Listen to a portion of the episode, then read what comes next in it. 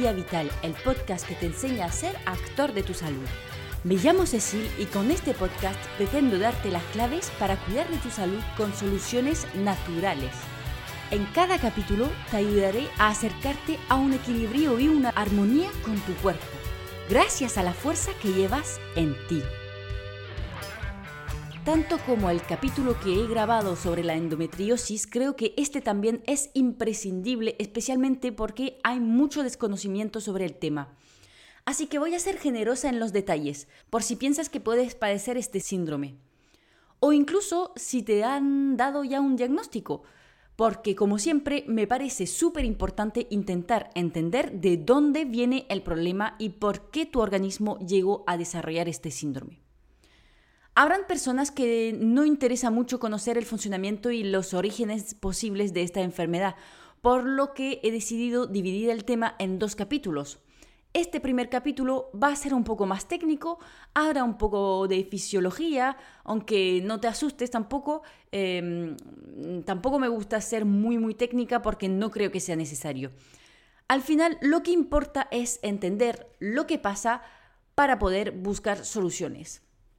Lo dicho, te hablaré sobre todo de lo que es este síndrome y qué es eh, lo que puedes desencadenarlo y cómo. En el próximo capítulo te daré consejos más prácticos sobre las diferentes cosas que puedes hacer para volver al equilibrio si padeces este síndrome.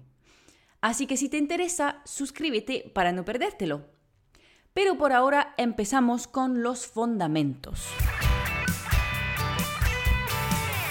Primero, es muy interesante saber que una de 10 mujeres o incluso una de 5, según los estudios, tienen síndrome de los ovarios poliquísticos. ¡Wow! ¿No?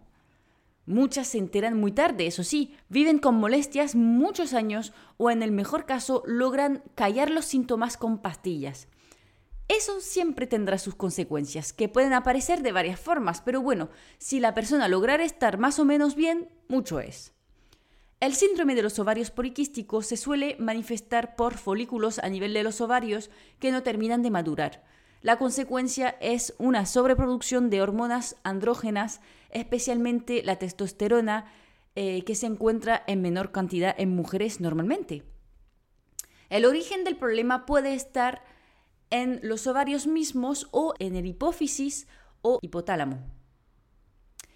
El hipotálamo es una pequeña glándula jefa de todas las otras glándulas y les ordena la liberación de las diferentes hormonas. Y justamente el hipotálamo está a cargo de dirigir las secreciones de estrógeno y progesterona por los ovarios. De forma un poco más detallada, el hipotálamo libera GNRH, una hormona que va a estimular otra glándula, el hipófisis, que también se encuentra en el cerebro. En respuesta a esto, el mismo hipófisis libera dos otras hormonas, la FSH y la LH, que llegarán a los ovarios para ordenar la liberación de estrógenos y progesterona.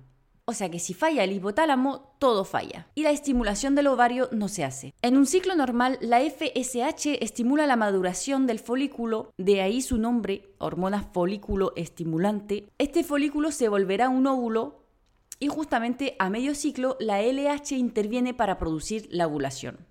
Lo que ocurre en una mujer con ovarios poliquísticos es que la FSH y LH no están bien equilibradas y muchas veces la LH está demasiado alta durante todo el ciclo y no produce este pico necesario para la ovulación. Además, este conlleva una secreción excesiva de andrógenos. En cuanto a los síntomas, son muy variados, por lo que muchas veces no se detecta enseguida el síndrome de los ovarios poliquísticos porque se puede confundir con muchas cosas. Los principales síntomas suelen ser el acné, eh, pelos excesivos en zonas como el labio superior, el pecho, el ombligo, eh, por supuesto una menorrea o simplemente eh, trastornos del ciclo, de la fertilidad, diabetes. Luego veremos qué tiene que ver el diabetes en este síndrome también pueden padecer de piel y pelo grasos, caída del pelo y por supuesto quistes en los ovarios. Para el diagnóstico se establece si tienes mínimo tres de estos síntomas. Obviamente no te hagas el diagnóstico sola. te lo comento como información, pero el diagnóstico lo tiene que establecer un médico. Eso sí, eso significa que puedes perfectamente tener quiste en los ovarios, pero si no tienes ningún síntoma más, no tienes síndrome de ovario poliquístico. Y al revés, puedes padecer este síndrome sin que se observen quistes en tus ovarios, teniendo otros síntomas. Lo ideal, por supuesto, es pasar por una ecografía para observar los ovarios junto con un análisis de sangre con varios parámetros, tanto hormonales como de resistencia a la insulina, que suele estar asociado a este síndrome para poder tener un diagnóstico. Ahora bien, ¿cuáles son las causas profundas de este desequilibrio esencialmente hormonal?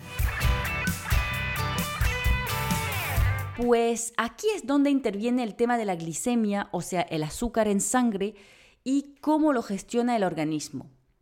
Bueno, primero decir que existen numerosas causas posibles del síndrome de ovario poliquístico y probablemente que en la mayoría de los casos varias causas están implicadas a la vez para una misma persona.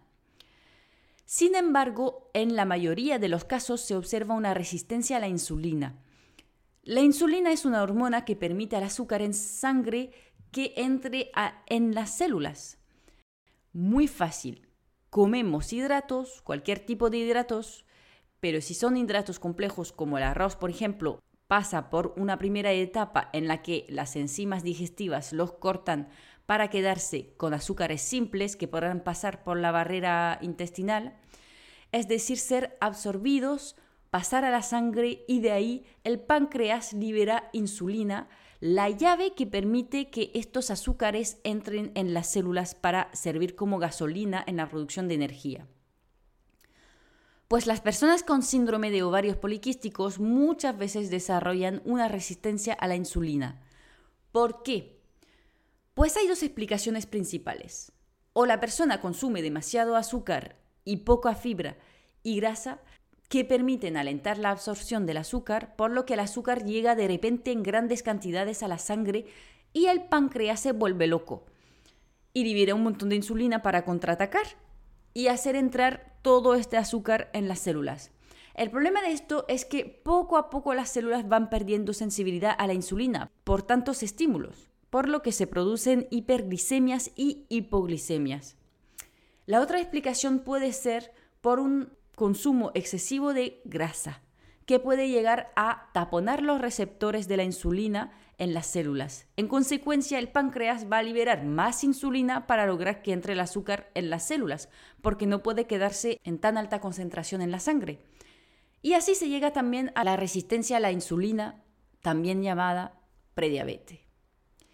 ¿Cuál es el problema con la hiperinsulinemia? Pues que la insulina es una hormona anabolizante que estimula la producción de andrógeno, las hormonas masculinas. Además, puede aumentar la producción de LH, la hormona que te presenté antes, liberada por el hipófisis, y que desencadena la ovulación. Por lo que el exceso de insulina puede impedir la ovulación. Y finalmente, la insulina inhibe la producción de una hormona que se llama, por si acaso, SHBG, responsable de desactivar la testosterona, por lo que nos encontramos con exceso de testosterona por falta de eliminación también.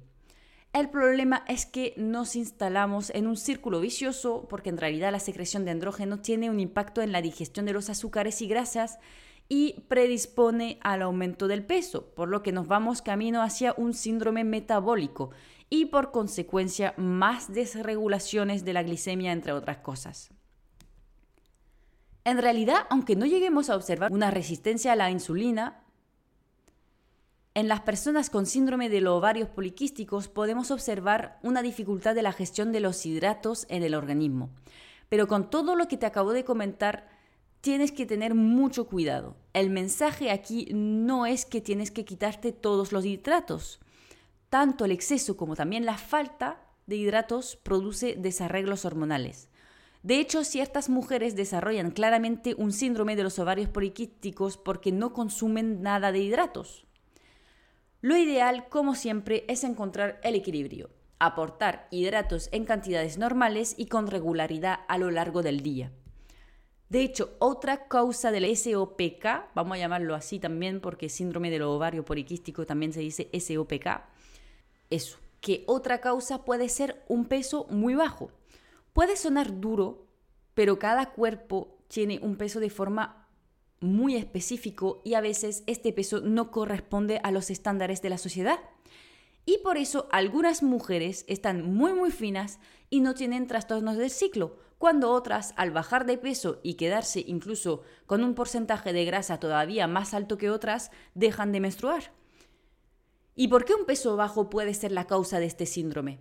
Pues porque la grasa está involucrada en la producción de estrógenos y progesterona, lo que permite evitar la sobreproducción de testosterona, ya que la testosterona está producida en parte para compensar la falta de hormonas femeninas. Además, un peso bajo puede desencadenar hipoglicemias poniendo el cuerpo en estado de estrés y entramos de nuevo en el rollo de la resistencia a la insulina. Bueno, esas eran las razones principales del SOPK, sin embargo existen varios otros factores que te mencionaré rápidamente como puede ser un desequilibrio hormonal, por supuesto, producido por factores como dejar la píldora, eh, muchas mujeres lo desencadenan justo después porque al tomar la píldora anticonceptiva el sistema hormonal funciona de manera muy diferente y al dejarla a veces cuesta volver a llegar al equilibrio. La exposición frecuente a los disruptores endocrinos también puede llevar a un desequilibrio hormonal importante. También puede haber una disbiosis intestinal que conlleva deficiencia de ciertas vitaminas y minerales imprescindibles en la producción de las hormonas. Finalmente, un agotamiento de las glándulas suprarrenales puede llevar a un síndrome como el de los ovarios poliquísticos, ya que el estrés es el primer disruptor endocrino.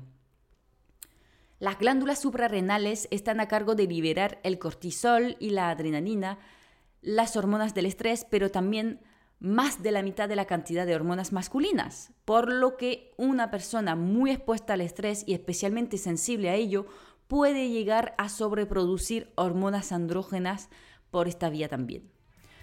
Bueno, pues creo que ya es suficiente para hoy. Tienes bastante para empezar a entender de dónde viene tu desequilibrio y poder entender por qué te haré las recomendaciones en el próximo capítulo. Si no quieres perdértelo, te puedes suscribir en la plataforma que estás utilizando y como siempre se agradece que compartas el capítulo si te ha gustado aunque sea solamente pensando en todas las mujeres que pueden tener este síndrome sin saberlo y que deberían sí o sí escuchar todo eso para poder vivir mejor. Ah, y por supuesto, te recuerdo que si necesitas un acompañamiento personalizado para tu salud, que sea porque padeces de alguna enfermedad, unos síntomas que disminuyen tu calidad de vida o simplemente porque quieres aprender a cuidar de tu salud de forma natural, estoy disponible para consultas online te dejo el enlace de la agenda en descripción del podcast. Si tienes cualquier duda, me puedes escribir en Instagram para que veamos juntos si te puedo ayudar.